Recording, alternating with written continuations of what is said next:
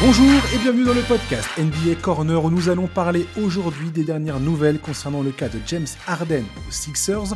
On va parler des meilleurs duos de la NBA selon Bleacher Report et aussi de Jonathan Kuminga des Warriors et de la classe de draft 2021. Pour m'accompagner, c'est Charles que j'ai le plaisir de saluer. Bonjour Charles. Salut Josh, salut à tous. Charlie, Charlie, Charlie, on va parler de James Harden encore une fois. C'est notre sujet préféré depuis des semaines, James Harden. Effectivement que la saison commence quand même, euh, ça relèguera un peu toutes ces histoires-là au second plan, mais effectivement pour le moment, euh, c'est difficile de faire sans. Alors, après avoir manqué le Media Day, euh, James Harden a participé au training camp. Il était apparemment de bonne volonté, selon Nick Nurse et Joel Embiid, et ses futurs ex-coéquipiers. Puis, selon Shams de The Athletic, il aurait quitté Philadelphie pour rejoindre Houston. La semaine dernière, il était absent du shoot-around euh, de lundi, euh, du match face aux Nets et de l'entraînement de mercredi. Les Sixers vont certainement se retrouver à lui affliger des amendes, à moins qu'ils euh, ne fournissent une justification qui tienne la route. Il y a encore ça. Sam Amick vient de publier, toujours sur The Athletic, un article où il explique un petit peu où en sont les négociations entre les Sixers et les Clippers qui n'avancerait plus en raison du refus de Lawrence Frank, le président des opérations basket, d'inclure Terrence Mann, 27 ans, dans le deal. Une obstination qui a tendance à ulcérer Daryl Morey. Pourquoi? Parce qu'il a déjà, il prévu apparemment euh, la suite des événements pour les Sixers, mais à partir du moment où Terrence Mann est inclus dans le deal, c'est-à-dire qu'il a l'intention de récupérer un euh, premier pick de draft euh, avec Terrence Mann, en plus des picks qu'il va récupérer dans le deal avec les Clippers, à savoir un pick non protégé, un échange de picks futurs, plus les joueurs qui, qui vont matcher les, salaires de, James Harden. Bref, Daryl Morey, il est, dans les starting blocks. Il a l'impression d'avoir déjà fait des sacrifices en n'allant pas demander un mec comme Paul George. Et voilà, les, négociations aujourd'hui bah, sont, sont, à l'arrêt, avec le refus des Clippers d'inclure Terrence Mann. Euh, je sais pas ce que tu en penses, euh, Charlie, mais ça sent pas bon pour moi. Je ne sais pas si les Clippers, je sais pas ce que cherchent les Clippers euh, dans cette affaire à bloquer euh, sur cette histoire de Terrence Mann. Je ne comprends pas le, blocage en fait. En fait, le problème, c'est que c'est pas nouveau. Enfin, ça fait déjà un moment. La, première fois qu'on a entendu parler du fait que les Clippers ne voulaient pas inclure Terrence Mann dans le deal, c'était il y a déjà plusieurs semaines. Donc, effectivement, ça n'avance pas. Ça fait un moment que ça bloque là-dessus et et euh, Daryl Morey, écoute, euh, Daryl Morey, il, est dos au mur en fait, donc moi je comprends bien qu'il s'impatiente. Par contre, le coup de euh, je suis bien gentil de pas inclure Paul George dans le deal, ça, ça c'est ça c'est délirant. Il est, il est pas dans une situation où il peut faire le difficile de toute façon. Et les Clippers, bah, les Clippers, ils sont ils sont en position de force, ils le savent, ils comptent sur Terrence Mann. Euh, ils, jouent leur partition jusqu'au bout, si tu veux. Les Clippers, eux, eux, ils sont pas pressés en fait. Donc bon, on, on va voir.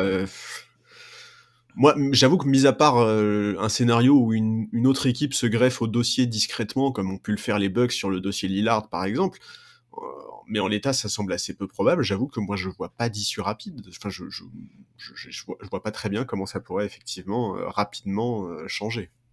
La rumeur autour de la ligue précise que Daryl Morey, comme il l'a déjà prouvé avec Ben Simmons, de toute façon n'a pas l'intention de céder lui, il est prêt à faire durer, à faire traîner le truc pendant des plombes. Manifestement, le plus pressé dans l'histoire, ça reste James Harden, qui a hâte de passer à autre chose. Et qui semble prêt. Aussi, hein. Oui, aussi, oui. Ça, c'est encore une autre question. On va, on va pouvoir en parler aussi. Mais si on reste centré sur le deal entre les Clippers et les Sixers, c'est James Harden qui a l'air d'être le plus pressé.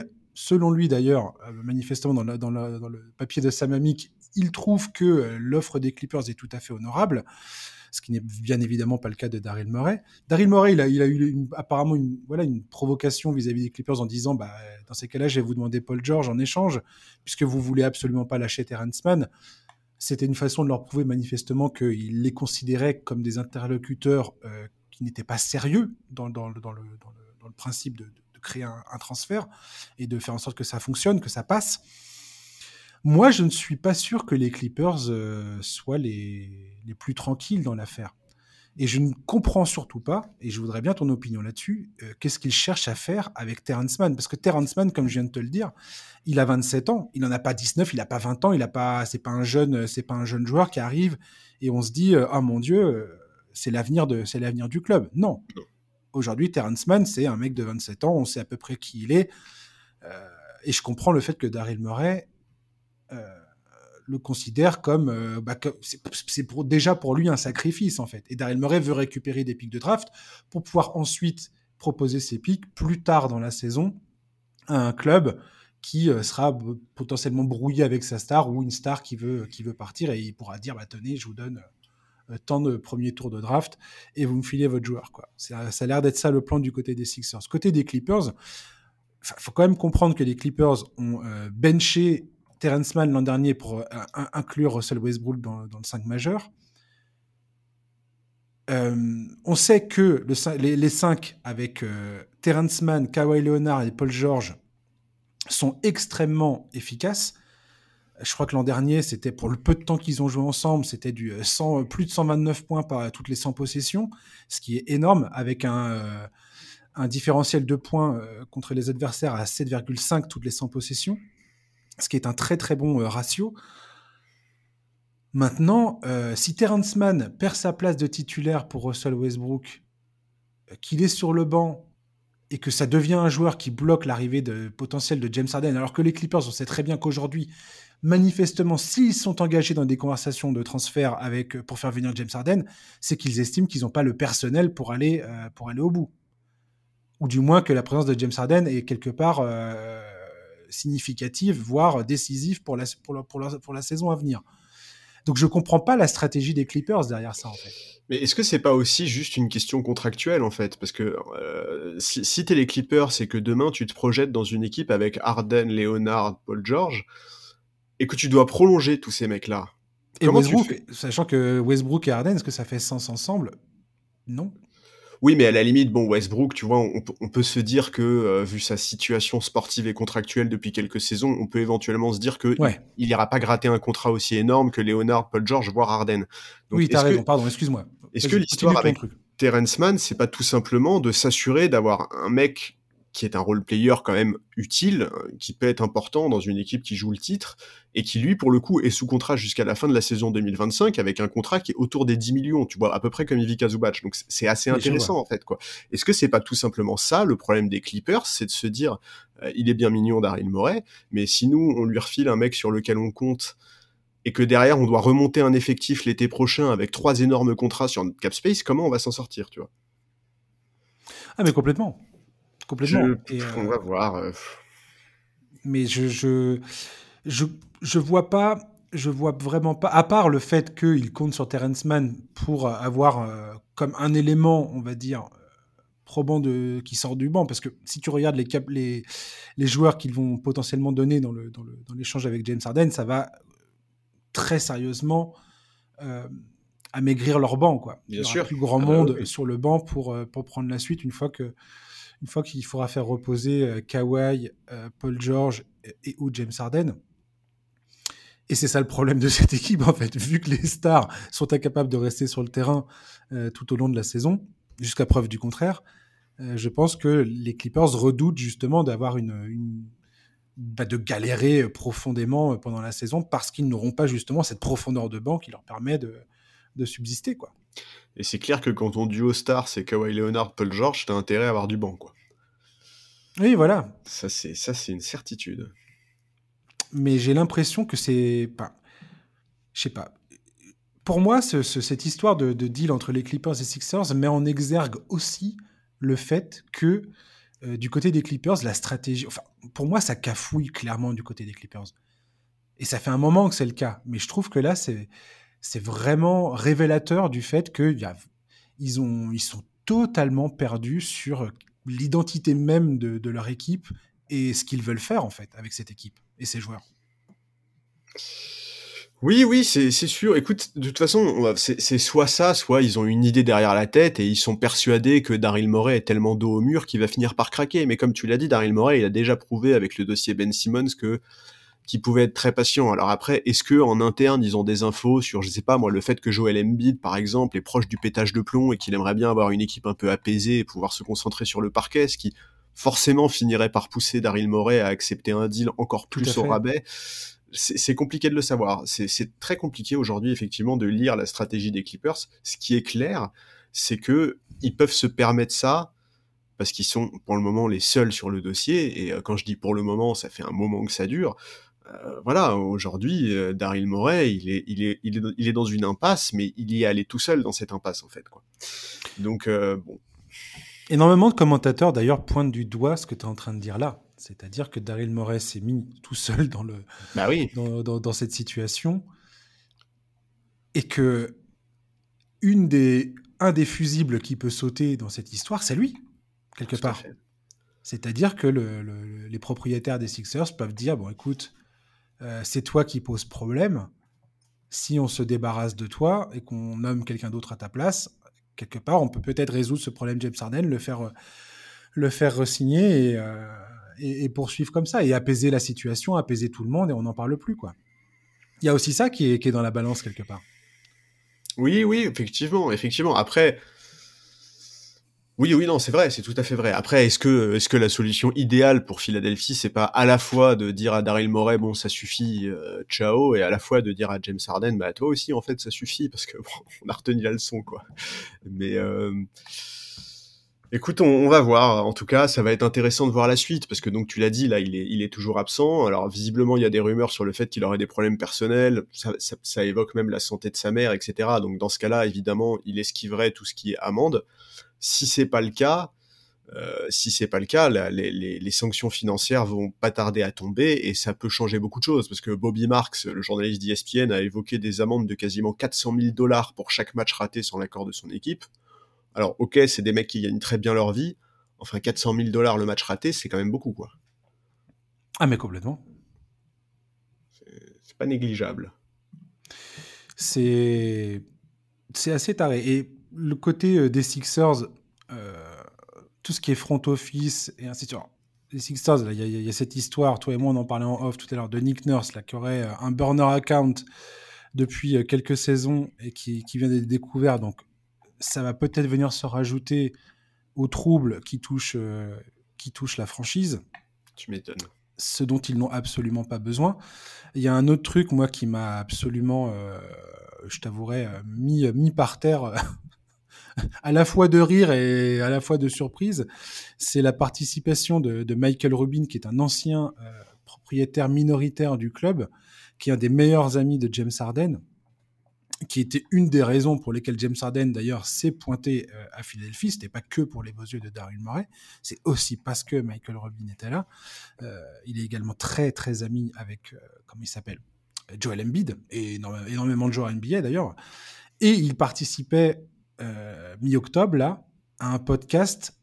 Il a participé au podcast de Patrick Beverley, qui est aujourd'hui un joueur des Sixers. Ce qui est quand même. C'est sain tout ça. Hein ce qui est quand même complètement fou en fait.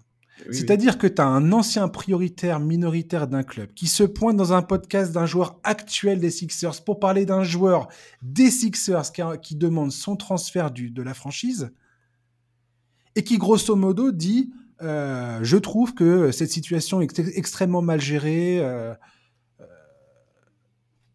je, trouve que James Harden n'a pas complètement tort dans cette histoire, ainsi de suite. Enfin, je veux dire, le timing, le timing de tout ça est, lunaire. Non mais de toute complètement lunaire. De toute façon, les podcasts de joueurs en activité, ça, ce serait un sujet intéressant. Ça d'ailleurs, moi, je, parfois, de temps en temps, on se dit, c'est pas toujours une bonne idée, les gars. Hein. genre vraiment euh, pour la suite de votre carrière, euh, pour l'ambiance dans vos équipes et tout. De temps en temps, il y a, y a vraiment des moments où tu sens que ça manque de cadre et que et là, effectivement, la situation, elle est déjà, elle est lunaire, mais en plus, elle est super malsaine tu l'as dit, euh, Pat Bev, c'est un joueur des Sixers. Lui, c'est un ancien propriétaire des Sixers. Ça n'a aucun sens. Ça n'a aucun, sens. quoi. C'est ouais, vraiment. Je, est-ce que le front office euh, a été sollicité? Est-ce que, enfin, tu vois, est-ce qu'avant d'enregistrer une émission comme celle-là, il en parle à son front office? Est-ce que tout ça, ça a été validé? Quelle ambiance il y a aujourd'hui à Philadelphie? Tu te rends compte, quoi. Et c'est là où on en vient à, à Joel Embiid, c'est-à-dire que Joel Embiid, on dit, il a déjà vécu ça avec Ben Simmons, tout ça, ok. ça fait une fois. C'est peut-être peut déjà une fois de trop. Oui, exactement. Et, ce que j'ai envie de dire, c'est que là, cette histoire de James Harden, de ce, que, ce dont on vient de parler, de potentiellement le, scandale Nick qui va exploser avec euh, ce qu'il a raconté sur les joueurs des Raptors, si c'est vrai, euh, ce qu'il a dit de James Harden, si c'est vrai, qu'il aurait bien aimé le transférer, qu'il aimerait bien le transférer pour Fred Van Vliet, qu'il trouve qu'il est paresseux ou je sais pas quoi, bref. Que des, que des réjouissances de ce, de, ce, de, ce type. On va pas trop s'étendre sur le sujet, chers auditeurs, parce que pour l'instant, il n'y a rien qui a été euh, validé, officialisé. Il va falloir attendre un peu les, les investigations pour savoir ce dont on parle exactement. On va pas, on va pas non plus être là. on aborde la rumeur pour le coup, mais on va pas s'étendre trop sur le sujet. Mais si tout ça se concrétise et, et vient s'ajouter à, un décor qui est déjà sacrément, euh, sacrément laid. C'est clair. Euh, voilà, Joel Embiid, je ne sais pas jusqu'où sa patience va, je ne sais pas à quel point. Je pense que Joel Embiid est très attaché à l'idée du, process, ce qu'il qu'il incarne. Euh, dans, dans, la chair, tu vois, typiquement. Mais je pense qu'à un moment, il va dire hey, écoutez, zut, quoi. Je, je me barre, en fait. C'est pas c'est juste plus possible, cette situation. Tous les ans, c'est la merde. Tous les ans, il y a quelque chose. Tous les ans, il y a un dossier euh, qui part, qui nous explose au visage. En playoff, il n'y a rien qui se concrétise, même quand, quand les choses ont l'air de, de, rouler. Donc euh, voilà, ça veut pas, ça veut pas, je vais voir ailleurs, quoi. Bah là, euh, cette nuit, il y a encore Chris Broussard qui a parlé d'une de, éventuelle volonté de Joel Embiid, enfin en tout cas de rumeurs au sein de la ligue qui ah, dirait que Joel Embiid, jamais. voilà, veut rejoindre l'Enix. Bon, alors après c'est c'est pas forcément l'insider le plus fiable et ça reste complètement des rumeurs et, comme tu l'as dit, on sent bien qu'il est attaché quand même à Philadelphie, à tout ce qu'il a fait avec cette franchise. Mais bon, euh, écoute, euh, moi je voilà, en fait Embiid, il voit l'âge avancé. Euh, là, il va avoir 30 ans cette année, enfin cette saison. Il sait très bien que physiquement, c'est pas le genre de joueur qui va tenir jusqu'à 40 ans comme euh, peut le faire un LeBron James. Bon, ça commence à tourner mine de rien l'horloge là, pour de vrai, tu vois. Enfin, ça, se rapproche donc. Donc oui, moi je, comprendrais, je comprendrais qu'Embiid il finisse par craquer. Et en fait, en fait, quelque part, ça pourrait être pire que tout, parce qu'en fait, Embiid, il pourrait finir par se barrer, mais presque à regret, tu vois, à contre-coeur. Mais c'est exactement ce que j'allais te dire. C'est-à-dire que c'est pas un mec qui va se barrer par, par pure ambition sportive en se disant vas-y, c'est bon, ce club, j'en peux plus, je me casse et je vais aller voir ailleurs. C'est, j'ai presque l'impression que qu'on le pousse vers la sortie du style. Enfin, ça devient insupportable la situation en fait. Ça devient ingérable au point où le gars va se dire par dépit, bah je crois qu'il n'y a, plus rien à tirer de tout ça, quoi. En tout cas, ça donne l'impression que la franchise n'est pas gérée à la hauteur d'un joueur comme Joel Embiid, quoi. En fait, un joueur comme Joel Embiid, tu dois chaque saison l'encadrer, l'entourer d'une équipe qui lui permet de jouer le titre. Et et si ces dernières années, parfois sur le papier, on s'est dit tiens pourquoi pas, ben on s'est quand même à chaque fois rendu compte que non. Il y a, toujours eu des soucis. Enfin, ouais, c'est compliqué, hein. Vraiment, euh, vraiment ça ça doit pas être ça doit pas être simple pour Joel Embiid, quoi. C'est clair. Ouais. Tu sais, j'ai pas d'affinité particulière avec euh, cette équipe des Sixers. Enfin, j'ai toujours bien aimé cette équipe parce que, je, notamment à l'époque où il y avait euh, Ben Simmons, Jimmy Butler, tout ça. Enfin, je trouvais que cette équipe a été sympa et elle été à quatre bons sur le cercle de, de passer en, finale de conférence Est en, en, 2000, en 2019. et Joel Embiid, je trouve, est un joueur attachant que j'aime beaucoup que j'aime beaucoup regarder jouer et j'aimerais vraiment, franchement, que que que y, y, a un peu plus de sérénité autour de lui, quoi. Tu vois? Ouais. Clairement. Je bah, j'aimerais bien que cette histoire là se se, se, se, enfin, s'arrête et, euh, et, qu'il puisse enfin partir sur euh, du bon pied sur, euh, sur sa saison. Quoi. Mais Maintenant, bref, oui, vas-y. Non, mais juste, je reviens sur ce que tu as dit. Moi, moi, je t'avoue, si j'étais fan des Sixers, ce qui n'est pas du tout le cas, je, as parlé de, l'année avec Butler, etc. Mais moi, ce what if-là, il m'empêcherait de dormir quasiment toutes les nuits. quoi. Qu'est-ce qui se serait passé si cette franchise, avait décidé de miser sur Butler à ce moment-là, plutôt que plutôt que de s'enferrer euh, dans les problèmes qu'il y a eu après? Ah, puis il faut re-regarder le transfert de Jimmy Butler. Enfin, je veux dire, c'est absolument absurde. Les mecs, euh, il est parti pour, euh, pour rien quasiment, quoi. C'était, c'était, c'était absurde ce, ce, transfert. Ouais, c'était vraiment, tu vois, pour moi, c'est typiquement le genre de mec qui, à côté d'un Joel Embiid, aurait été parfait, quoi. Je, je, Embiid, on sait que parfois il a un peu tendance à s'éparpiller, on sait que c'est pas forcément le plus grand pro dans son, dans son éthique de travail, hygiène de vie, etc., avec un Butler à ses côtés, mais ça aurait été incroyable. J'ai le deal. Le deal, c'est ça. La vache, c'est trop bon, quoi. Jimmy Butler, donc, euh, part à Miami il y a quatre équipes qui sont impliquées. Il y a Hassan Whiteside qui parle aux Trailblazers, Judge Richardson qui va aux Sixers, Maurice Harkless et un premier tour de, de un premier pick de draft part aux Clippers et Meyers Leonard au Heat. Non mais tu te rends compte, tu perds Butler et tu récupères. Enfin, c'est fou. tu récupères Judge Richardson. Ouais, ouais, ouais. What?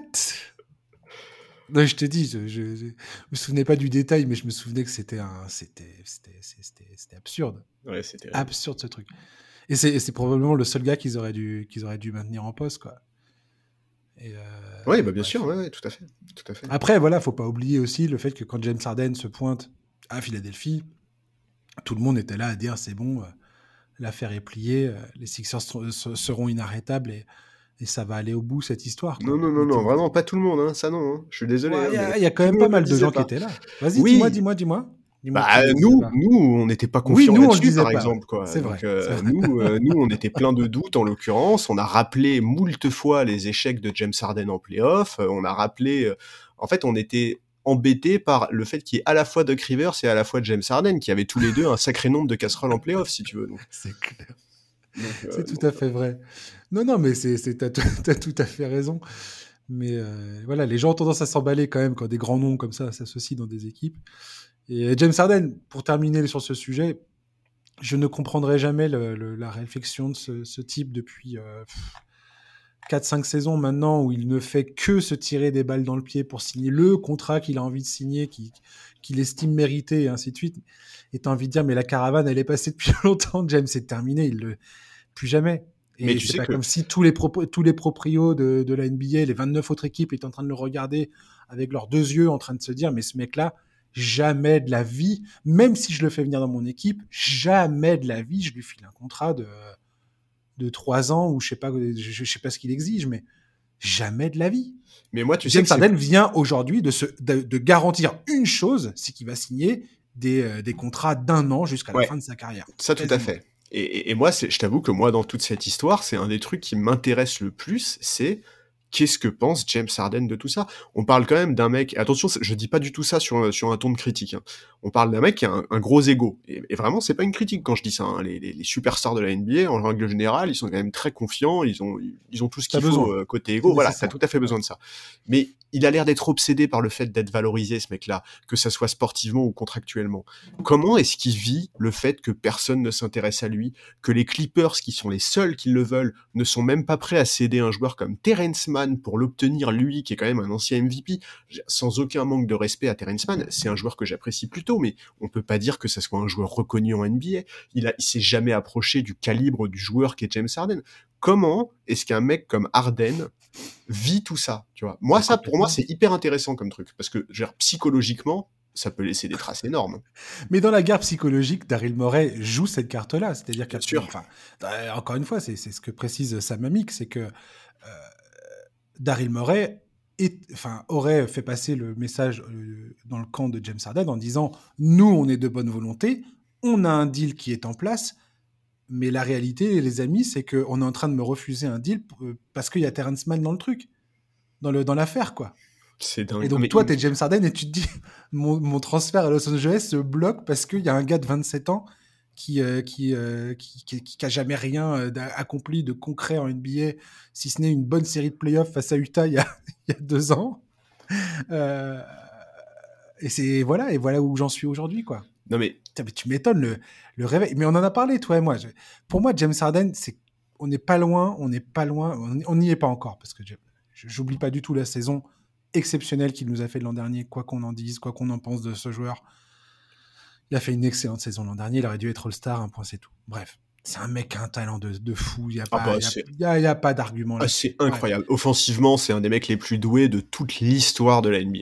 Mais on sait tous qu'il y a un moment ou un autre, il faut que tu aies conscience de ta place dans l'histoire. Tu vois ce que je veux dire Et à quel moment de ta carrière tu te situes Et, euh, j'ai peur qu'il nous fasse un truc qui ressemble à euh, Carmelo, Allen Iverson, euh, des mecs comme ça qui, ont explosé à la fin de leur carrière parce qu'ils étaient incapables de, de regarder la réalité en face. Quoi. Ouais, il y a ça, et puis il y a aussi le côté.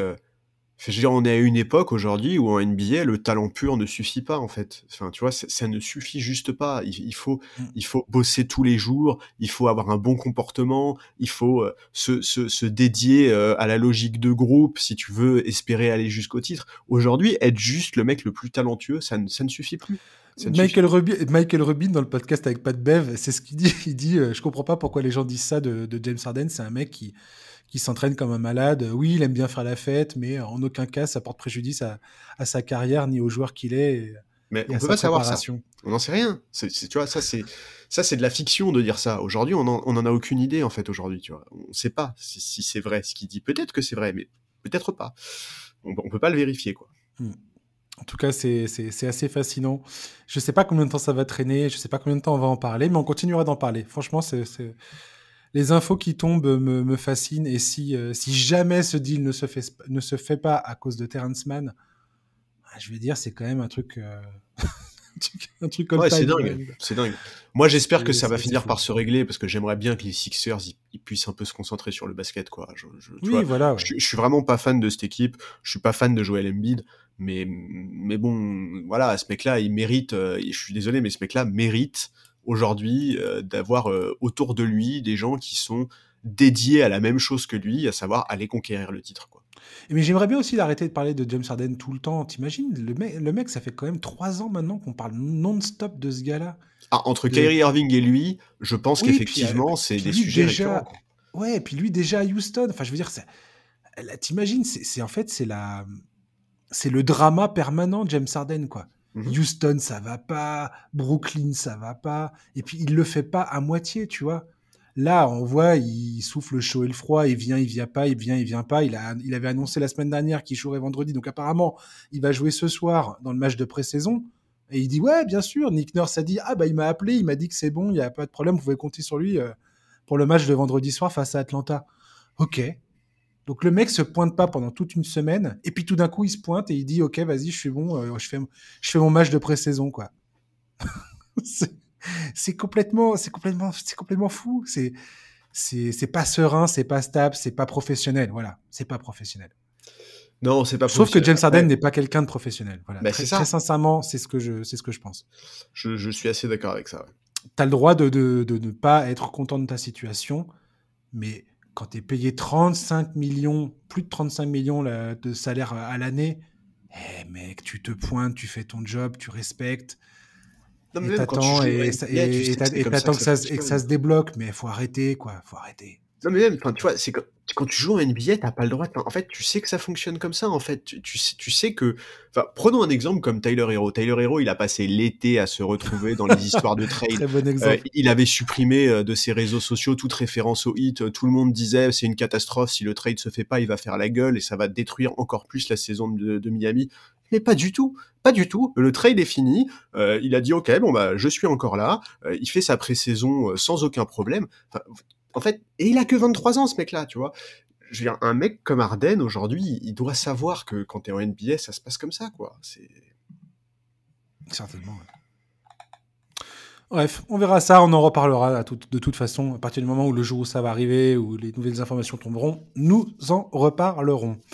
Euh, Charlie, on va parler des duos NBA. C'est marrant parce qu'on a évoqué ce sujet-là il n'y a pas longtemps dans le podcast, euh, depuis la reprise là. Et le, euh, le, le site Bleacher Report, il le fait régulièrement. Hein, c'est pas, c'est pas, c'est pas nouveau. euh. personne n'a rien inventé en faisant ça, mais ils ont sorti leur top 10 des meilleurs duos de la NBA.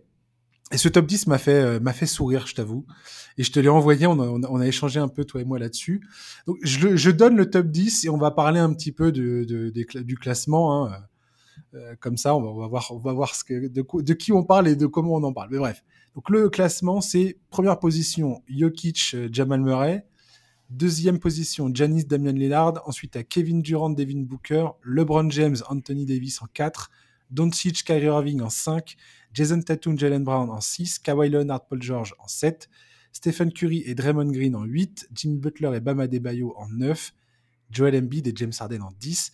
Est-ce que tu peux me dire, Charlie, le premier truc qui t'a euh, qui t'a sauté au visage, où tu t'es dit, what? Qu'est-ce que c'est que ces conneries? Luka Doncic et Kyrie Irving.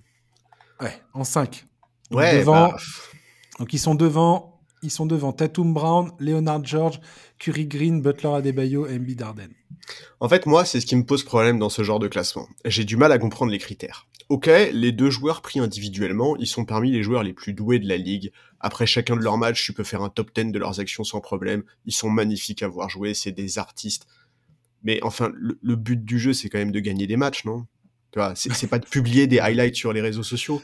Kyrie, il est arrivé en février dernier à Dallas. Le bilan collectif des Mavs sur la fin de saison, je crois que c'est quelque chose comme 7 victoires pour 15 défaites. Pour le moment, c'est un duo qui n'a pas fait progresser son équipe. Et je suis désolé, mais c'est totalement rédhibitoire quand tu compares avec des mecs comme euh, comme comme Tatum Brown par exemple. Tatum Brown euh, sur les deux dernières saisons, c'est une finale NBA, une finale de conférence quand même.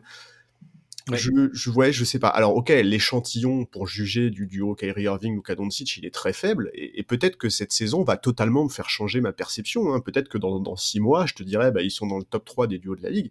Mais Ah, ça va être un des, un des, ouais, ça va être une des histoires, un des duos les plus fascinants de ce début de saison. Bah clairement. oui, mais je suis désolé, mais à l'instant T, comment tu peux les mettre aussi haut dans le classement alors qu'ils ont un bilan collectif aussi dégueulasse? Je, je comprends pas. Je, pour moi, En fait, ouais. c'est un non-sens.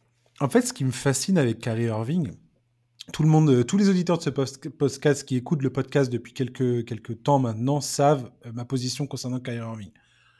Euh, c'est un joueur qui, a probablement marqué le plus grand, un des shoots les plus importants de toute l'histoire de la, NBA en finale euh, 2016 face aux Warriors dans le game 7.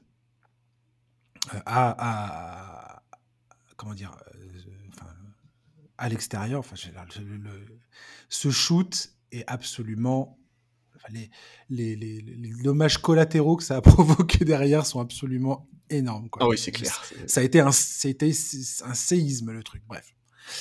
Euh, voilà. Joueur talentueux, tout ça. Qui a échoué à mes yeux quand il a essayé de euh, partir de l'ombre, euh, de quitter l'ombre de LeBron James pour essayer de, bah, de devenir le patron d'une équipe? Il a échoué à de nombreuses reprises. Une fois qu'il est arrivé aux Nets, ça a, été, ça a un peu tourné à la farce quand même, cette histoire. Mais il garde une espèce, un pouvoir de fascination, je trouve, sur les gens, même sur les joueurs, euh, même sur ses coéquipiers. Tout, ça, tout, tout le monde dit que c'est un super mec, qu'il est extraordinairement sympathique. Il est considéré comme un, des gars les plus talentueux de, de- de sa génération. C'est un des Euh, plus beaux joueurs de la ligue à avoir Voilà. joué. Franchement, qualité il est de dribble, qualité de finition, qualité au tir, enfin bref. N'y a pas à dire. Ce, qui me dérange en fait là-dedans, c'est que Kyrie Irving, c'est quand même. On parle d'un sport collectif. Le basket, c'est pas, c'est pas que des dribbles et, euh, et des. euh, et comment dire, la façon dont, dont tu arrives à, finir de manière incroyable sous le panier et tout ça. Tu es obligé de jouer dans, un contexte collectif. Et pour moi, aujourd'hui, Kyrie Irving doit énormément prouver sur ce point-là. quoi. Être capable de, faire partie d'un groupe et de mener ce groupe avec Luka Doncic, donc à Dallas, de mener son, ce groupe quelque part quoi, et, obtenir des résultats. Et je trouve qu'on on le voit tout le temps hyper beau, Kyrie Irving, quoi. Alors qu'il a beaucoup, beaucoup, beaucoup à prouver. Et je trouve qu'il a, il a, il a des passes droits de, que j'ai rarement vu chez aucun autre joueur NBA, quoi. Alors moi, il y a un des trucs là-dessus, sur ce sujet-là, qui c'est vraiment, je j'ai pas de preuve de ça, hein, mais c'est ma conviction euh, profonde, c'est quand même que la NBA a énormément misé sur les réseaux sociaux pour se développer depuis 10-15 ans, et en fait, Kyrie Irving, c'est le joueur parfait pour ça. J'ai- un peu vanné là-dessus en disant que le but du jeu, c'était de gagner des matchs et pas de faire des compiles de highlights sur les réseaux sociaux, mais les highlights de Kyrie euh, sur des vidéos de quelques secondes euh, postées par la NBA, mais ça fait un tabac, ça marche trop bien, et Kyrie, il a le profil parfait pour ça. C'est ce que c'est ce que Ke- Kevin Durant disait à son sujet. C'est un artiste absolument incroyable. Il est magnifique. Et d'ailleurs, quand tu regardes euh, les réponses aux tweets euh, de NBA Central sur, sur les duos, tu te rends compte que t'as des mecs dans les commentaires qui te disent même que Luka Doncic et Kyrie Irving devraient être premiers de cette liste, quoi. Parce qu'en fait, cet aspect highlight a pris une, une ampleur tellement importante ces dernières années via les réseaux sociaux qu'aujourd'hui, je vais, je vais te dire, enfin, ça prend presque le pas aujourd'hui sur les résultats collectifs, quoi. Très certainement, ouais. Et Je- pour moi, c'est une catastrophe. C'est, Ah oui. c'est- je trouve ça hallucinant. Enfin, vraiment, je trouve ça, tu vois. En fait, je, je comprends pas comment les bilans collectifs peuvent être aujourd'hui aussi sous-estimés en NBA. Parce que même dans le classement de Bleacher Report, ok, je comprends qu'un duo comme Jimmy Butler, Bam Adebayo, ça soit difficile de le classer. Mais enfin, Ouais, alors, on va- on va en parler neuvième, Ouais. neuvième, Euh, juste, pour, juste pour terminer sur Dallas, on pourra toujours nous rétorquer par exemple que euh, le peu de matchs qu'ils ont joué ensemble, Irving et, et Doncic, ils avaient un offensive rating à, à plus de 121, à quasiment 122 euh, points, ce qui est absolument euh, énorme et un pourcentage de réussite pareil qui était dans le, dans sommet sommet de la NBA. Quoi. Oui, mais quand tu gagnes Mais pas, déjà. L'échantillon est, est microscopique et en plus, ça gagne pas. Voilà, c'est ce que j'allais dire. Les, les résultats, les résultats de ce, de ce duo, pour l'instant, c'est euh, au mieux à déterminer, quoi. Oui, c'est Ça ça. reste à déterminer. Au pire, c'est, bah, franchement, ça inspire pas confiance, étant donné la fin, la, la- la- le peu qu'on en a vu la saison dernière. Donc, il y a énormément à prouver. Effectivement, cinquième d'un classement comme ça, ah, c'est vraiment, c'est vraiment de la hype à, à 200%. Tu parles de Jimmy Butler et Bama Debayo. Je suis bien content. Merci d'avoir euh, géré la, suite. Et, je- et je mettrai Stephen Curry et Draymond Green euh, dans le même panier. On peut dire Stephen Curry et Clay Thompson. Si, on peut toujours euh, ergoter 15 ans sur euh, qui, est euh, le meilleur duo Warriors. Bref, peu importe. Voilà, voilà des- des duos, donc. De, de- ces gens-là ont eu des résultats. Stephen. Curry et Draymond Green ont gagné le titre avec les Warriors en 2022. Butler et Bama Debayo ont fait en trois ans deux finales NBA et une finale de conférence. Enfin, je veux dire, il y a un moment où, euh, en quatre ans, bref, il y a un moment où les résultats sportifs doivent compter dans dans l'équation, quoi. Mais ça doit même primer. Et en fait, justement, dire, oui, voilà, on est, on est d'accord. Ça fait, la- doit être, ça doit être la- le, seul, le seul, le seul argument. Ça devrait être en premier lieu ça, quoi. Bien sûr, et en fait, moi, ça, ça me semble intéressant comme comparaison parce que j'ai vu sur les réseaux sociaux des gens répondre à ce classement en disant mais Kyrie et Doncic, c'est pas possible parce qu'ils ne gagnent pas. Ce à quoi les fans de Kyrie leur répondaient comment tu veux gagner avec une équipe aussi pourrie? Bah, demandez à Butler et à Debayo, en fait, là, les gars. Demandez-leur. Je, je suis désolé. C'est simple, quoi. C'est bon, voilà. Je... C'est voilà pour moi en fait dans un sport comme la je, je comprends je, je sais que c'est un des grands jeux euh, dans tous les sports d'ailleurs de, de comparer les individualités de comparer machin machin. Les résultats collectifs doivent toujours primer sur le reste c'est pas possible. Et c'est pour ça que euh, je sais pas si j'aurais mis Jokic et Murray numéro un en termes de duo il y a encore six mois mais là aujourd'hui je les mets évidemment évidemment ils viennent d'aller au titre les gars. Ils viennent d'aller au titre avec des playoffs hallucinants. Faut quand même pas oublier que sur le match 3 des finales NBA à eux deux ils compilent 66 points 33 rebonds 20 passes. Enfin c'est voilà. Les résultats collectifs doivent toujours primer et avoir la meilleure le meilleur offensive rating de la ligue. Et ben on s'en fout si tu gagnes pas plus de 10 matchs en fait quoi. Ouais, on en parlait la semaine dernière de Jamal Murray, justement, typiquement le genre de joueur qui est à l'inverse de trop de joueurs, quelque part, de trop de stars NBA, le, le- le joueur préféré de ton équipe préférée, ouais c'est ça euh, qui, euh, qui en saison régulière euh, tape des, tape des perfs incroyables, euh, peut, peut- va planter, euh, je sais pas, 50 points trois fois ou je ne sais quel autre exploit sportif sur le terrain, et arriver en playoff, il n'y a plus personne, quoi. voilà. Et ce qu'on demande à une superstar NBA, ça est pareil, toi et moi, on en a déjà parlé. Qu'est-ce qui définit une superstar NBA Qu'est-ce qui définit un franchise player? C'est potentiellement euh, ça, la première qualité d'un joueur euh, qui mérite ce, qualificatif. C'est sa capacité à porter une équipe bah, dans les phases finales et d'aller- remporter le championnat et de- Exactement. de- et d'asseoir son équipe comme un contender année après année après année après année. C'est ce que font Stephen Curry et Draymond Green. Stephen Curry, au depuis euh, bientôt 10 ans, euh, son équipe a une chance de gagner le titre chaque saison quasiment, sauf quand il est blessé et que tout le monde est blessé. Mais, euh, mais à partir du moment où ces mecs-là sont en forme, ça, ça, ça joue, ça joue le titre. Quoi. Ouais. James, c'est pareil. c'est ça bah tout à fait Même Et- si le gars est, a bientôt 52 ans, euh, voilà, lui et Anthony Davis, bah ouais, ça fait partie des- d'un des meilleurs duos de, de la ligue parce qu'ils ont gagné le titre en 2020, parce qu'ils ont déjà prouvé que ça fonctionnait, qu'ils sont capables d'aller au bout. Giannis Ouais. et Damien Lillard, je comprends, le, je comprends la, la, la hype aussi autour de ce truc-là. Les gars, ils ont joué deux matchs de pré-saison, donc c'est complètement impossible. oui Non, oui, ça fait partie des duos les plus fascinants à suivre euh, aussi, tu vois. Mais c'est ça, c'est que si tu te projettes, effectivement, si tu te projettes euh, un peu, si on se projette dans un scénario où ça fonctionne bien, ce duo-là, il est, il est hyper intrigant parce que bah, faut le dire, potentiellement, ça peut être le meilleur duo de la ligue. Euh, rien que la présence de Yanis, elle apporte une dimension défensive dont, par exemple, le duo Jokic-Murray ne peut même pas rêver. Tu vois. Donc, mais, mais c'est clair, c'est, c'est le juge de paix, ça doit toujours être les résultats collectifs et la capacité d'un joueur ou d'un duo à porter son équipe en playoff. Euh, Jimmy Butler, il est capable de faire des saisons régulières où il dort et il arrive, euh, il arrive au premier tour des playoffs contre Milwaukee et il te claque un match à 56 points. C'est ça, c'est, c'est ça en fait la différence quoi. En fait, ce qui est drôle, c'est que prenons l'exemple de Kawhi et Paul George, par exemple, qui sont septièmes de ce classement. Eh euh, voilà, typiquement, là encore, on est dans la hype. Je veux dire, Kawhi et Paul George ont tellement peu joué ensemble. Mais c'est une chimère ce duo, on peut pas le juger. Alors que quand ce duo s'est formé, on était là, on en avait l'impression qu'ils allaient marcher sur la ligue pour les cinq années à venir, quoi. Euh, que les Clippers allaient être la franchise à abattre euh, pour les, pour les, cinq, pour les cinq années à venir. C'est pas du tout ce qui s'est passé. Non, Du tout, absolument pas. Ça, Comment tu classes ce duo, quoi? Est-ce que, est que tu fais en fonction de, cette espèce d'illusion après laquelle tout le monde court de, retrouver ces deux mecs-là au sommet?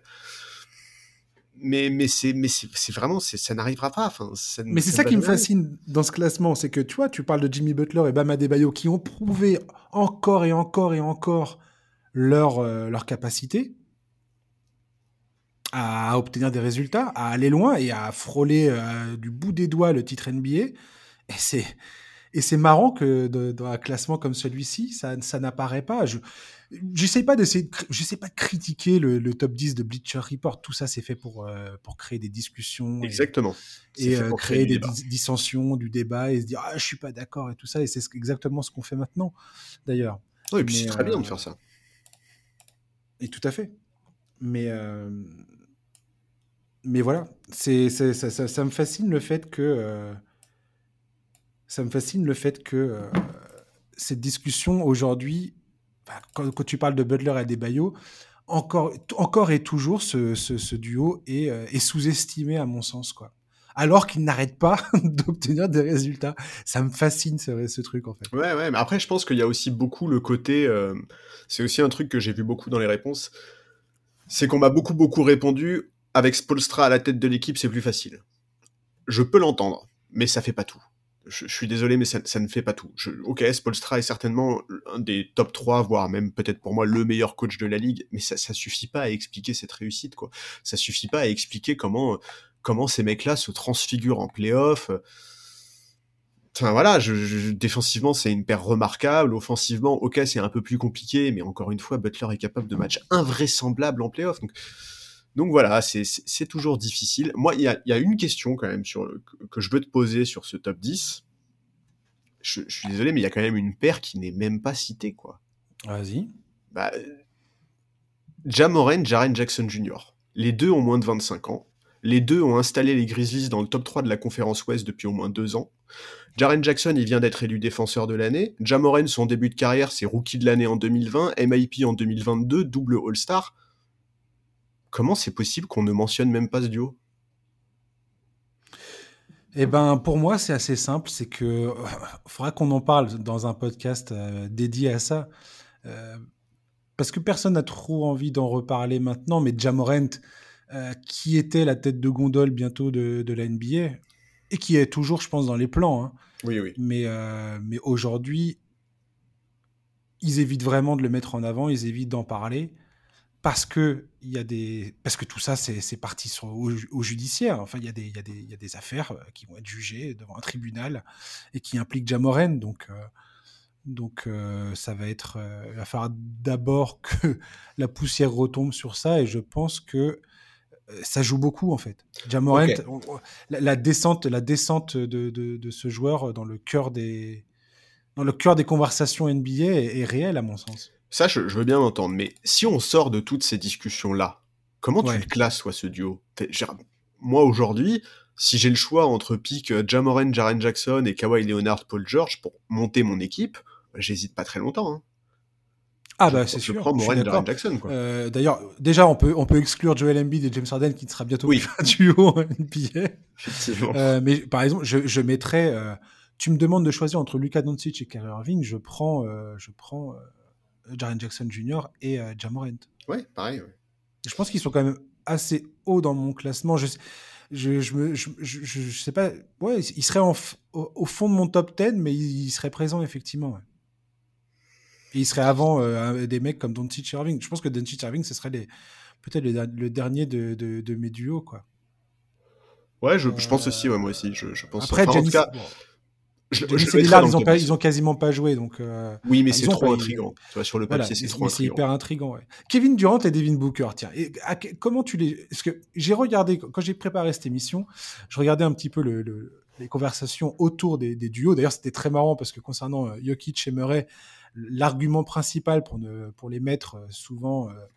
dans le, au niveau de la cinquième position, voire un peu plus bas, c'était souvent de dire Ah oui, mais Jamal Murray, il tourne à 20 points de, il, il tourne à 20 points de moyenne et euh, on n'a pas confiance en lui en playoff. Ce qui est extrêmement drôle de lire ça maintenant. Oui, avec du recul, c'est drôle. Avec le recul. Et c'est pas, c'est encore une fois, c'est, je condamne personne. Euh, non, on dit tous des bêtises. C'est un, argument qui, c'est un argument qui se tenait tout à fait. Moi-même, j'étais à dire. Euh, oui, non, mais quand je dis on se dit tous des bêtises, c'est dès lors que tu te projettes un peu, tu vois, sur un sport comme la NBA, enfin sur, le, comme le basket, dès lors que tu te projettes un peu, bah forcément, tu t'exposes à dire des bêtises et tu en dis, c'est normal. Tout à fait. Et Kevin Durant et Devin Booker, après euh, donc les quelques matchs qu'ils ont joués ensemble, encore une fois, ils ont joué très peu de matchs ensemble. J'ai l'impression qu'on on a perdu la conscience du fait qu'ils ont joué que vraiment extrêmement peu de matchs ensemble. Et voilà. Et qu'est-ce que tu en penses de ce duo euh, du côté de Phoenix et dans, dans sa hiérarchie en NBA bah, pour moi, offensivement, c'est peut-être le duo le plus fort de toute la NBA. Enfin, il y a débat là-dessus, tu vois, je, peux l'entendre, euh, mais mais enfin tu vois si si demain euh, tu joues un match et t'es à 105 partout dans un match avec 15 secondes à jouer sur l'horloge et que tu dois choisir un duo de pick and roll moi j'hésite pas une seconde à prendre KD Booker en fait. C'est deux mecs qui peuvent scorer dans n'importe quelle situation. Euh, KD on va pas refaire l'histoire. Pour beaucoup c'est un des joueurs les plus indéfendables de l'histoire de la ligue de par son alliage de qualité physique et technique. Booker on sait depuis toujours que c'est une machine à scorer refaites-vous ces playoffs de la saison dernière si vous en doutez. Il est tourné à 33 points de moyenne, 50% à 3 points. si je devais faire un classement à l'instant T, je, pense que je les, je les mettrais sur le podium, je les mettrais derrière Jokic et Murray parce que bah, ils viennent de gagner le titre et qu'à un moment il faut quand même, faut quand même marquer le coup. Je, je sais pas très bien ce que je ferais vis-à-vis de de Giannis et Lillard, tu vois, je sais pas si je les mettrais devant ou derrière, mais en tout cas, ils, seraient sur mon podium, ouais, KD et Booker. Bah, tu vois, là, on touche peut-être à, l'essence même de, moi, ce qui. De, la manière dont je juge un duo, au-delà du talent pur, en fait. Euh, je sais pas, parce que pour moi, le basket, voilà, ça se passe, ça se passe sur le terrain avant tout. C'est aussi avec, aussi avec trois autres joueurs sur le terrain. T'es pas, pas du 2 contre 2. Bien sûr. Euh, et pour moi, l'élément le, plus important, le plus déterminant pour juger un duo, ça va être la complémentarité des joueurs entre eux. et euh, c'est ce, que j'aime euh, chez Jokic et, Murray, c'est leur complémentarité. C'est pour ça que je pense que Janis et Damian Lillard euh, veulent, peuvent vraiment faire beaucoup de mal dès leur première saison ensemble. D'ailleurs, il faudra qu'on parle vite fait du fait que Terry Stotts a remis sa démission, a quitté le, staff des Bucks après une embrouille avec Adrian Griffin lors d'un lors lors entraînement. Bref. Euh, voilà, c'est pour ça que je trouvais à l'époque que LeBron James rejoint par Anthony Davis aux Lakers, c'était euh, limite un cheat code quoi. C'était vraiment, euh, tu te dis mais entre ce mec là qui est capable de créer ses qualités de playmaker, de créateur de jeu et la défense d'Anthony Davis et sa présence à l'intérieur, qui va arrêter ces gars-là? Et, et, la preuve en est, ils sont allés au bout quoi. Et je trouve que c'est également la force de Jimmy Butler et de Bam Adebayo, c'est leur complémentarité sur le terrain. C'est aussi la raison pour laquelle le duel, euh, le duo pardon, Joel Embiid, euh, James Harden euh, est décevant à mes yeux. Parce que cette complémentarité qui était la leur ne s'est pas concrétisée en playoff et ils se sont fait manger tout cru, alors que clairement tous les jours ils doivent gagner cette série contre Boston. ouais, mais la complémentarité. La complémentarité, elle doit aussi être enfin à mes yeux, elle doit aussi être hors parquet, tu vois. Et tu, tu parles par exemple de Butler à Debayo, bah tu comprends que ces mecs-là, ils ont la même mentalité, quoi, en fait, tu vois. Ouais. Et pour terminer, euh, Curry, Draymond Green, pareil, très très complémentaire sur le terrain. Et c'est pour ça que je préfère mettre Draymond Green plutôt que Clay Thompson. Euh, de mon point de vue, à moi, je comprendrais que d'autres préféreraient mettre Clay Thompson, mais pour moi, c'est vraiment euh, le fait que ils se, ils se complètent l'un l'autre. Et tu vois, Jason Tatum et Jalen Brown, tu, tu sais très bien à quel point j'ai toujours été euh, euh, un peu, euh, un peu, comment dirais-je, j'ai mes réserves concernant ces, ces mecs-là, quoi. Ouais, et tu vois, ouais. Jason Tatum, Jalen Brown, Kawhi Leonard, Paul George, Kevin Durant, Devin Booker, Doncic, Kyrie Irving, bah tu vois, ces duos-là, pour moi, bah, il y a un manque de complémentarité. C'est trop, il y a des qualités qui sont trop redondantes. Et pour moi, ce n'est pas euh, un gage de réussite en playoff, notamment. Bah, sur Tatum Brown, oui, je te, je te rejoins complètement. Et puis en plus, c'est pas nouveau en fait. C'est un sujet qu'on a déjà évoqué plusieurs fois. On a souvent, enfin, dans l'histoire. conscience de que ce Tatum Brown en fait des finales en 2022. hein, Tout à fait. ça. Et, et finale de conférence la saison dernière. Non mais. En fait, on, fait a- battre par Curry et Draymond Green. on a souvent eu du mal à établir une hiérarchie euh, dans leur duo. Enfin, il y a eu des moments où on s'est un peu posé cette question-là, même si on sentait évidemment que Tatum était le plus doué des deux, mais ils ont un bilan collectif qui est solide. Il n'y a aucun problème là-dessus. Mais je sais, on reste sur notre fin en fait avec ce duo. Et effectivement, tu l'as dit, c'est en grande partie une histoire de complémentarité. On est très exigeant avec eux, mais c'est aussi parce que le potentiel de ces mecs-là est énorme. Et, ouais, moi, je, je, je suis persuadé qu'ils pourraient faire effectivement tellement mieux, et je pense effectivement que, euh, bah, que la question de Jalen Brown, à un moment, elle aurait pu se poser pour éventuellement mettre à côté de Tatum un profil plus complémentaire, différent. Bon, c'est pas le choix qu'ils ont fait. Pe- Peut-être que l'avenir va leur donner raison, mais, effectivement, pour moi, ce problème de complémentarité fait qu'ils peuvent, ils peuvent pas du tout prétendre euh, au, au top 3 des, des meilleurs duos de la ligue, quoi. Oui, puis on, a- on a déjà vu des duos dans, des duos dans l'histoire de la NBA qui n'étaient pas forcément d'une complémentarité euh, limpide et, euh, et ça fonctionnait quoi.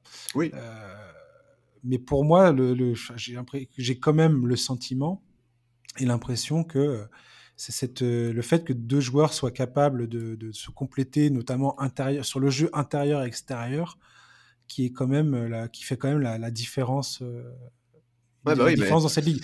Et, et concernant Phoenix, par exemple, j'ai tellement hâte de voir. En fait, ce qui, me- frustre beaucoup, c'est que pendant la saison, forcément, ils vont marcher sur la quasi-totalité de la ligue. Si tout le monde est en bonne santé, ça va, ça va limite atteindre les 60 victoires en saison. J'y crois, j'y crois à 200%. Et surtout qu'ils vont être très motivés pour, faire fonctionner, euh, pour faire fonctionner leur histoire. Maintenant, je me pose la question de savoir est-ce que leur puissance de feu offensive sera telle que de toute façon ils seront irrésistibles? Ou est-ce que le fait qu'ils aient des, tous, tous, les, tous trois des qualités hyper redondantes va finir par leur poser des problèmes en playoff Voire un problème qui va leur être fatal? Ça, c'est la grande question. Hein. C'est clair que c'est, ça va être, euh, ouais, ça va être la grande question de leur saison. Et il faut être clair, ce qu'on va voir en saison régulière ne répondra absolument pas aux questions qu'on pourra avoir pendant les playoffs. Ça, c'est quelque chose qu'il faut dire tout de suite avec fait. Phoenix. C'est que même si effectivement, comme tu le dis, ils font une saison absolument monstrueuse en termes de victoires, ça ne voudra pas dire qu'ils ils vont survoler les playoffs, quoi. Pas forcément. Que ce soit Giannis, Damian Lillard ou, euh, ce trio là aux Suns, ça va être même d'une dans une autre mesure de Luka Doncic et Kyrie Irving et j'ai envie de leur laisser une chance de prouver que j'ai absolument tort sur toute la ligne les concernant. Euh, il, va être, il va être fascinant de voir comment ces, comment ces joueurs vont, vont, se construire tout au, tout au, fil de la, enfin, au fil de la saison. Ils ont énormément de travail, ils ont énormément d'automatisme à gagner, à trouver, à construire, à bâtir pour essayer, espérer aller loin en playoff, parce que sans ça, ils vont clairement se croûter. Euh, on le sait tous. Pour ceux qui suivent la ligue depuis longtemps, on sait très bien que si t'as pas, si t'arrives pas et que, et que ton jeu il est pas instinctif, ça passera pas. Ouais, et puis si t'as pas un cadre collectif solide, quoi. Voilà. Donc, euh, donc ça, ça va vraiment être fascinant de voir ça avec toutes les questions de voilà de santé, de blessures, de, de, de matchs manqués ou je ne sais quoi d'autre. Franchement, cette saison va être absolument géniale. Ça Ah va ouais, être génial, Charlie. Ça va Ouais, être mortel. Vivement que ça commence. Oh la vache. On va terminer ce podcast en parlant de Kuminga et des joueurs de troisième année. La troisième saison d'un joueur NBA est souvent déterminante pour la suite de sa carrière. C'est un peu le moment où souvent, hein, c'est- pas, il n'y a pas de, a pas de, pas non plus une règle absolue, hein, qu'on soit bien d'accord. Mais souvent, la troisième saison d'un joueur va nous dire beaucoup sur ce qu'il va être à l'avenir dans la NBA. Et tu m'as interpellé l'autre jour euh, sur l'importance de Jonathan Kuminga pour les Warriors et le, fait qu'il était absolument tranchant pendant la pré-saison. Alors moi, je t'ai dit un peu, un peu de manière, euh, euh, un peu de façon, comment dire, décontractée en te disant attends, Charlie, c'est la pré-saison, on va se calmer. Mais quand même, tu, tu, regardes les chiffres, le mec, il a 26, 26 points, 55% de réussite au tir, 47% à 3 points. Sur du gros volume, il a 6%, 6 3 points tentés par match, 10 lancers francs excessivement important pour une équipe des Warriors qui est vieillissante, qui n'a pas de dimension athlétique, et c'est ce qu'il apporte. Lui, Wiggins et Gary Payton Jr. apportent une dimension athlétique qui est absolument nécessaire. C'est exactement ce qu'a dit Steve Kerr pendant les, conférences de presse, en parlant de Kuminga notamment. Et, euh, je voulais te laisser un peu parler de, de ce que tu penses de ce joueur-là, de son rôle aux Warriors et de, surtout de sa capacité ou non à confirmer tous les espoirs que l'équipe a mis en lui. Bah, il le faut, en fait. en fait, déjà, on, le sent en pleine confiance, Kuminga. Dès, dès le mois d'août, euh, il, il s'est répandu en déclaration sur le fait que cette saison serait celle où il allait exploser. Et, son explosion, elle est attendue parce qu'on connaît son potentiel depuis un moment. On sait que les Warriors ont décidé de miser sur lui, même si parfois ça a été compliqué de gérer euh, ce que notamment les médias américains ont appelé cette double timeline entre euh, la volonté de remporter un titre immédiatement et la volonté de développer un ou plusieurs jeunes. Bon, il y en a plus beaucoup, mais à une époque, il y en avait un peu plus. Écoute, on a vu, euh, on a vu la saison dernière déjà, il avait pas mal de temps de jeu en, saison régulière, en playoff, euh, en playoff ça a fondu et c'est aussi ça, c'est aussi l'illustration de ce qu'on disait euh, de la, difficulté de, gérer cette double timeline. la saison dernière en régulière, il est à 21 minutes de moyenne par match, en playoff, il est tout juste à 6 minutes. C'est un écart qui est colossal. Et, ouais, moi je, je, pense que sa progression est un des éléments qui peut permettre aux Warriors d'être vraiment ambitieux cette saison. Il y a j'ai vu beaucoup de gens se demander si l'arrivée de Chris Paul pouvait permettre aux Warriors de s'installer parmi les candidats au titre. Pour moi, l'explosion de Kuminga, c'est un facteur qui est au moins aussi important. Je pense qu'avoir euh, un mec avec ces qualités-là, capable de scorer en sortie de banc, ça peut faire une énorme différence, ça peut permettre de faire souffler les cadres de cette équipe, ça peut permettre de varier le jeu. Euh, tu as parlé de sa capacité à aller chercher des lancers francs, c'est quelque chose qui peut faire un bien fou à cette équipe. Donc ouais, je, pense vraiment que sur cette saison, il peut être un facteur X énorme pour la franchise et, ça m'intéresse vraiment de voir son évolution parce que, comme tu l'as dit, on sait que souvent la troisième année pour un, jeune joueur NBA, c'est un tournant extrêmement important. Ah, selon Anthony Slater de The Athletic, euh, Jonathan Kuminga a beaucoup travaillé pendant l'intersaison sur euh, les rebonds et surtout sur sa capacité de concentration, ce qui est un gros problème. Il a 21 ans, Jonathan Kuminga, c'est à peu près normal ce qui lui arrive. Que tous les jeunes joueurs, ils ont tous le même problème. Et c'est d'ailleurs un des trucs que j'adore en NBA, c'est que c'est comme le bon vin, tu te bonifies avec l'âge en fait. Pourquoi? Parce que tu finis par comprendre la géométrie euh, du terrain. Tu commences à comprendre euh, comment, euh, les, les, les, les, mouvements.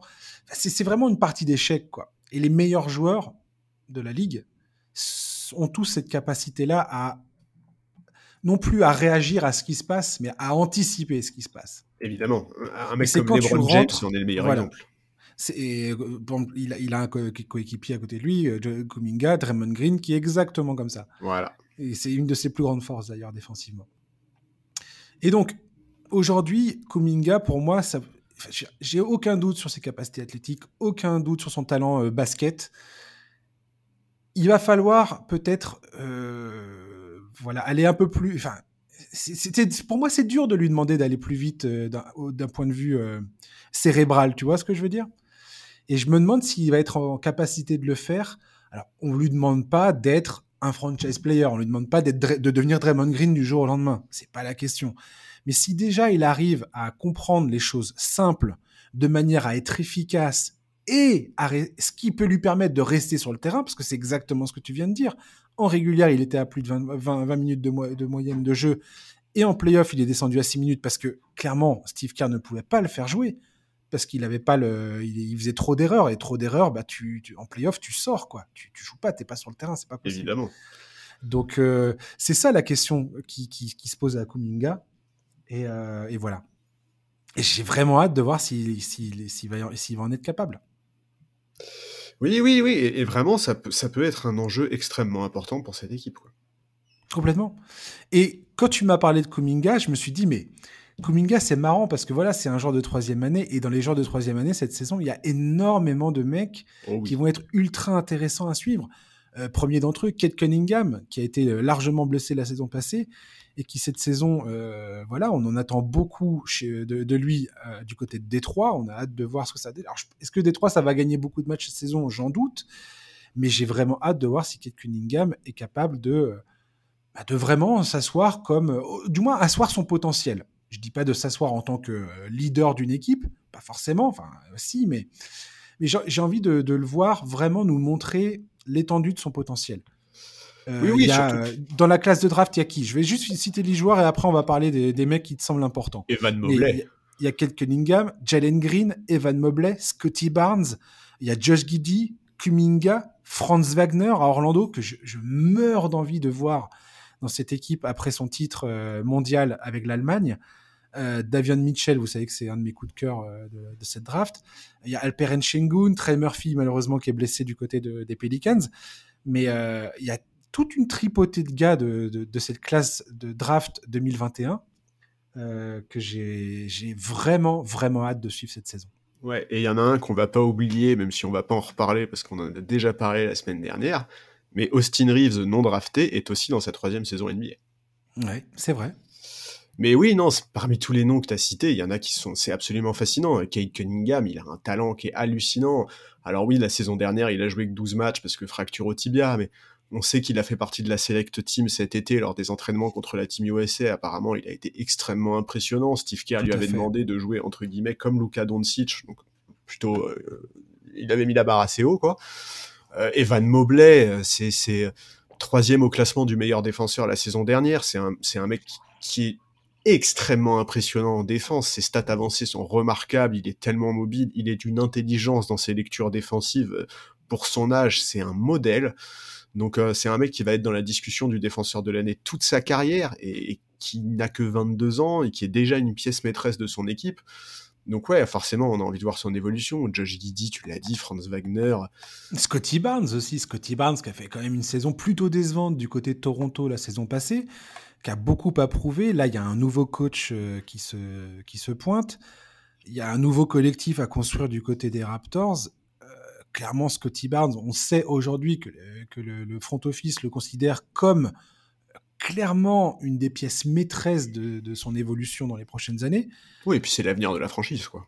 C'est l'avenir de la franchise, clairement. Euh, il, il- enfin, il est- je pense qu'il a eu toutes les garanties euh, depuis, depuis un moment maintenant euh, à ce niveau-là. Donc j'ai hâte de voir Scotty Barnes comment, euh, comment il, va, il va prendre les rênes un peu du côté de Toronto, sachant qu'il y a encore Siakam, il y a Anunobi, il y a, il y a encore quelques, quelques cadres qui sont là autour de lui. Quoi.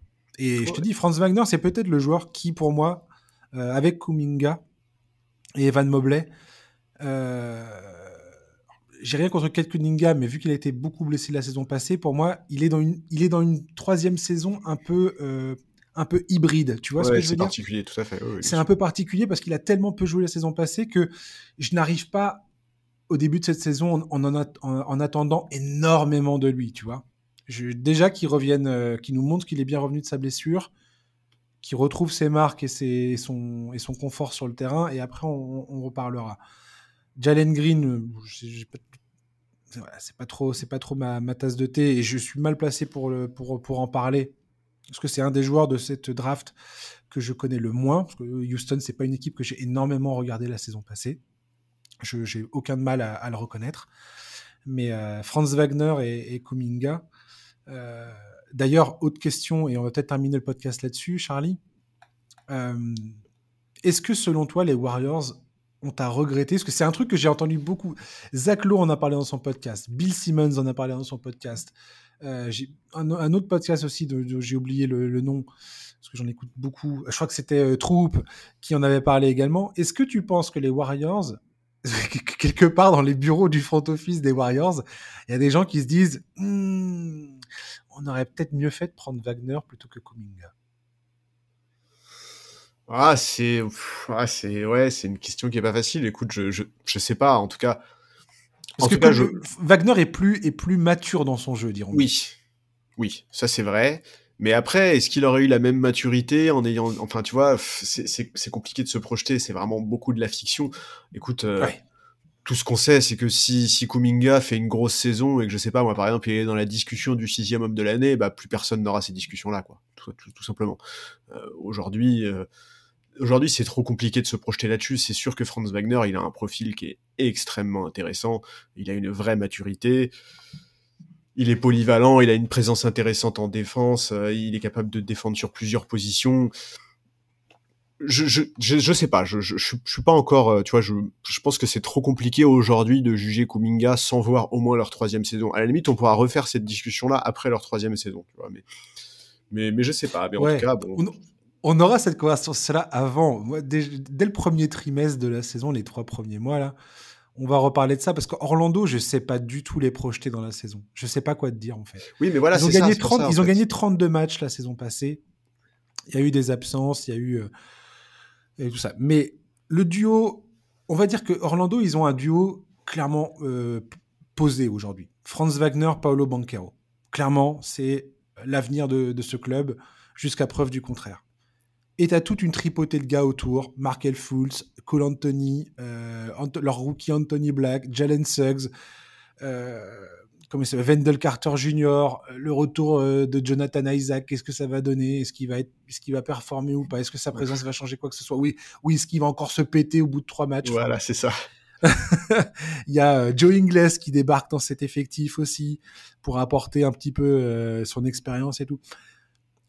Il y a Gary Harris aussi qui, qui, qui, plantait 43% de ses tirs à 3 points la saison passée. Euh, un peu par... Moi, un peu, ça m'a un peu pris par surprise. Je sais pas du tout projeter cette équipe. Je t'avoue. Ah, c'est compliqué. Et j'ai hein. l'impression qu'ils peuvent être la surprise de la saison, comme être décevant sans que ça soit, drama... Euh, sans que ça soit un drame non plus, tu vois. Oui, mais même en étant la surprise de la saison, ils seront, tu vois, pas beaucoup plus haut que. Euh, enfin, moi, j'ai du mal à les imaginer au-dessus de la 8-10e place, quoi. Ouais, complètement. Complètement, mais. Mais tu vois, je sais pas, parce que, enfin, ouais, c'est compliqué. Après, est-ce qu'on aurait imaginé la saison dernière que euh, le Thunder, par exemple, serait capable d'accrocher une place au play Parce que tu vois, par exemple, pareil, au Thunder, il y a Josh Giddy. C'est. Il a énormément de progrès à faire dans plein de domaines, mais enfin son profil est tellement intéressant. Il est dans une équipe qui est en, en pleine bourre, enfin qui est en train de monter en puissance à mort. Euh, qui a su accrocher le play-in en, étant l'équipe la plus jeune de la ligue, hein, il faut le dire. Il a un QI basket qui est énorme. Euh, son duo avec Shai Gillius Alexander à la traction arrière, c'est potentiellement un des plus fun à voir jouer. Euh, il y a le retour de Chet Holmgren. Enfin, non, mais cette saison, il faut vraiment qu'elle démarre. Hein. Moi, j'en peux plus là. on y est, on y est, on y est. Ça commence mardi prochain. Et toi et moi, on fera le débrief des premiers matchs vendredi prochain. Donc euh, j'ai hâte de parler de ça avec toi. On aura enfin des matchs à se mettre sous la dent, enfin des vrais matchs. On n'aura pas beaucoup d'heures de sommeil, mais on aura vraiment euh, des images plein les yeux. on s'en fout. Merci Charlie de m'avoir accompagné. C'était avec plaisir comme toujours. Yes, et je te dis à la semaine prochaine. Pareil, chers auditeurs, je vous dis à la semaine prochaine. Merci de nous avoir écoutés, merci d'être fidèles au podcast. Et euh, voilà, semaine prochaine, début de la saison NBA. Profitez bien. Mardi, ça commence avec deux affiches de dingue. Denver Lakers, Suns Warriors. On va se régaler. Ça va être, ça va être voilà, et, ça va être la période, la, cette période de l'année, les, les, conclusions hâtives. C'est une de mes périodes préférées. J'adore quand on s'emballe, quand tout le monde s'emballe et qu'on est prêt à tirer des conclusions fin octobre sur ce qui va se passer en juin prochain. Ouais, J'adore est déjà sûr de qui va être champion. Mais non, mais il faut en profiter de cette période-là, Charlie. Ah bah bien sûr, moi j'adore. Hein. Moi, je crois que c'est un des moments les plus kiffants de l'année. C'est le moment où tu peux être totalement insouciant, où tu peux dire n'importe quoi et c'est pas grave. Est-ce que les gens se souviendront de ce que tu as dit en mois d'octobre? Vous pouvez enregistrer, euh, euh, comment dire, écouter les enregistrements. Oui, vous pouvez nous ressortir les trucs, mais personne ne le fait. Donc, euh, faut s'amuser et on va s'amuser. Donc à la semaine prochaine. Et euh, voilà, d'ici là, passez un très bon week-end, une bonne semaine. Ciao, bye bye.